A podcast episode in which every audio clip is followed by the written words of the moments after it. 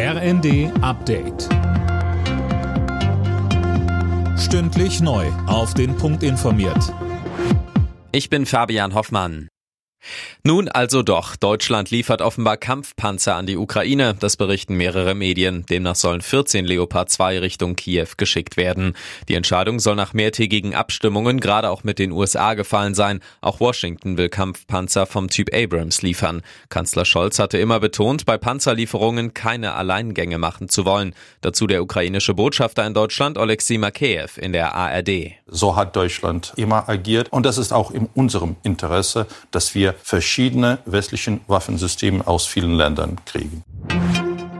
Bei den Tarifverhandlungen für den öffentlichen Dienst ist eine schnelle Einigung nicht in Sicht. Die erste Runde für Bund und Kommunen ist ohne ein Angebot der Arbeitgeber ergebnislos vertagt worden. Verdi und der Beamtenbund fordern für die Beschäftigten 10,5 Prozent mehr Geld, mindestens aber ein Plus von 500 Euro monatlich.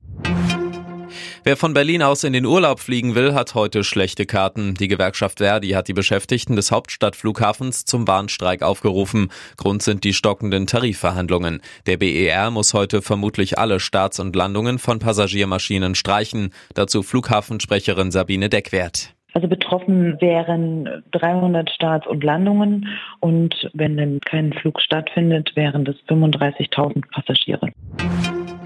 Der deutsche Antikriegsfilm Im Westen nichts Neues ist einer der großen Favoriten bei den diesjährigen Oscars. Die Neuauflage des Kultromans von Erich Maria Remarque geht mit insgesamt neun Nominierungen ins Rennen, darunter für den besten Film.